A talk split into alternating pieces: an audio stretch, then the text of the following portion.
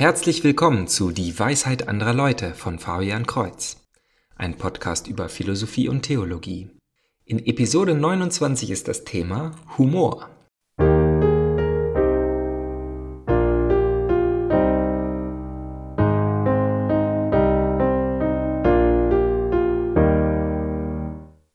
Viel wurde über Humor gesagt. Dass ein Tag ohne Lachen ein verlorener Tag ist, sagt Charlie Chaplin. Oder G.K. Chesterton, es ist der Test einer guten Religion, ob man darüber scherzen kann. Ich lese regelmäßig die satirische Internetzeitschrift The Eye of the Tiber, zu der es auch ein deutsches Pendant gibt, die Tiberente. In einem kürzlichen Artikel wurde die These geäußert, dass Petrus Jesus deshalb dreimal verraten hat, weil er immer noch darüber sauer war, dass Jesus seine Schwiegermutter geheilt hat. Eine Frau namens Karen nahm diesen Schwiegermutterwitz zum Anlass, die Kirche als generell frauenfeindlich zu bezeichnen und dass dieser Witz dies ganz deutlich zeige. Heute habe ich also die große Freude, dem zum Trotze ein paar Beispiele für Witz und Satire zu geben. Als der Papst einmal Finnland besucht hat, war in seinem Zeitplan natürlich auch ein Besuch in der Sauna eingeplant. Alle waren gespannt, was der Papst davon hielte, und so wurde auch gleich nach dem Anziehen nach seiner Meinung gefragt. Ach, es war so wundervoll reinigend, man spürt regelrecht, wie man sich sauber schwitzt, antwortete der Papst. Ein Kardinal merkt mit einem verschmitzten Lächeln an, und stellen Sie sich vor, heiliger Vater, es gibt sogar gemischte Sauna. Ach, ruft der Papst mit großen Augen aus, eine gemeinsame Sauna für Katholiken und Protestanten? Neben der Tiberente und Eye of the Tiber findet man im Internet noch eine Menge anderen Humor. Zum Beispiel die Cartoons von Jason Bach. Ich habe sie in der Beschreibung verlinkt. Hier finden wir epische Vergleiche zwischen Papst Franziskus und Papst im Ruhestand Benedikt. Und jedes Jahr zum 14. Februar werden dem heiligen Valentin im Himmel die schnulzigen Briefe von verknallten Teenagern vorgelesen. Er beschwert sich darüber, dass man ganz vergessen hat, dass der Name Valentin der Starke bedeutet und er den Märtyrertod starb. Er wurde geköpft, da er versucht hat, den Kaiser zu bekehren. Am besten finde ich aber die Reihe The Assumptions of Mary. Denn das Wort für die Aufnahme Mariens in den Himmel lässt sich nämlich missverstehen für Annahmen, die Maria naiverweise macht. So isst sie zum Beispiel ein Sandwich vor einem jungen Mann und entschuldigt sich dann, oh, du wolltest das noch essen? Ich dachte, du wärst fertig. Oder wie wäre es mit dem hier? Ein paar irischer Straßenarbeiter mussten Reparaturen im Graben direkt gegenüber von einem Bordell durchführen. Sie sahen, wie ein protestantischer Pastor eine Weile verstohlen herumlungerte und dann geduckt ins Haus huschte. Würdest du dir das ansehen, Darby? sagt Pat. Was für eine Schande! Diese Protestanten huldigen der Sünde in so einem Haus. Sie schütteln beide den Kopf und arbeiten weiter. Kurze Zeit später sehen sie, wie sich ein Rabbi vorsichtig umsah und dann in das Haus schoss, als er sicher war, dass niemand hinschaute. Hast du das gesehen, Darby? fragte Pat schockiert und ungläubig. Ist diesen jüdischen Rabbinern nichts heilig? Ich kann nicht verstehen, was aus der Welt heutzutage geworden ist. Ein Mann Gottes, der sich den Sünden des Fleisches hingibt. Es ist eine Schande, sag ich dir. Wenig später sah man einen dritten Mann, einen katholischen Priester, der vor dem Haus herumlungerte und sich umsah, ob jemand ihm zuschaute. Dann schlich er sich leise hinein.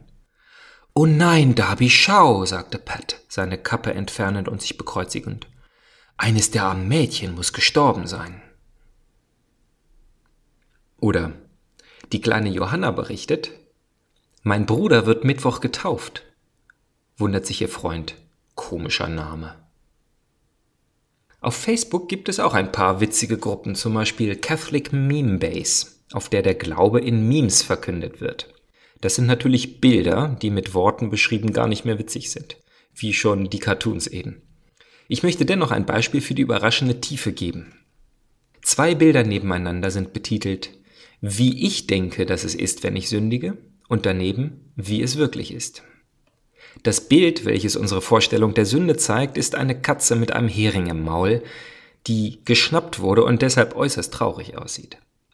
Im Bild daneben sieht es so aus, als würde eine Katze schreiend und kratzend von einem großen Stofffisch verschlungen werden. Mit witzigen Bildern wird hier gezeigt, dass wir unsere Sünden meistens als etwas Gutes sehen, das uns leider verboten ist, statt es als etwas zu sehen, das wir nicht tun sollten, weil es uns und andere schädigt. Ein Jesuit, ein Benediktiner und ein Franziskaner stranden auf einer einsamen Insel. Bei ihrer Suche am Strand finden sie eine alte Öllampe, und während sie den Sand abreiben, erscheint puff ein Djinn. Jedem von ihnen soll ein Wunsch erfüllt werden. Der Jesuit springt vor und ruft Gott sei Dank, bring mich von dieser Insel runter. Ich muss zurück an die Universität, lehren und das Wort predigen, das ist es, wozu ich berufen bin. Und im nächsten Moment ist er verschwunden. Nun tritt der Benediktiner vor und sagt, Gott sei Dank, bring mich von dieser Insel herunter. Ich muss zurück in mein Kloster, da gehöre ich hin. Arbeiten, beten, meinem Eid der Stabilität folgen, das ist es, wo mein Charisma liegt. Und auch er verschwindet. Der Franziskaner schaut sich auf der Insel um und ist überwältigt von der Schönheit der Natur und genießt die absolute Armut, in der er lebt. Schließlich sagt er, eigentlich mochte ich die beiden, kannst du sie zurückholen? Oder eine Nonne an einer katholischen Schule fragt ihre Schüler, was sie werden wollten, wenn sie erwachsen sind. Die kleine Susi sagt, ich möchte eine Prostituierte sein. Was hast du gesagt? fragt die Nonne total geschockt. Ich sagte, ich möchte eine Prostituierte sein, wiederholte Susi. Oh Gott sei Dank, ruft die Nonne erleichtert. Ich hatte zuerst gehört, du sagtest Protestant. Und zum Abschluss einen etwas längeren Witz. Ein Ire zieht in einen winzigen Flecken in der Grafschaft Kerry, betritt die Kneipe und bestellt prompt drei Biere. Der Barkeeper zieht die Augenbrauen hoch, serviert dem Mann aber drei Biere, die er leise an seinem Tisch trinkt. Eine Stunde später hat der Mann die drei Biere getrunken und bestellt drei weitere. Nach noch einer Stunde das gleiche nochmal. Auch am nächsten Abend bestellt und trinkt der Mann immer drei Biere auf einmal. Bald flüstert die ganze Stadt über den Mann, der drei Biere bestellt. Schließlich nach einer Woche spricht der Barkeeper das Thema im Namen der Stadt an. Ich will nicht neugierig sein, aber die Leute fragen sich, warum sie immer drei Biere bestellen. Ja, ist das wohl etwas seltsam, antwortet der Mann.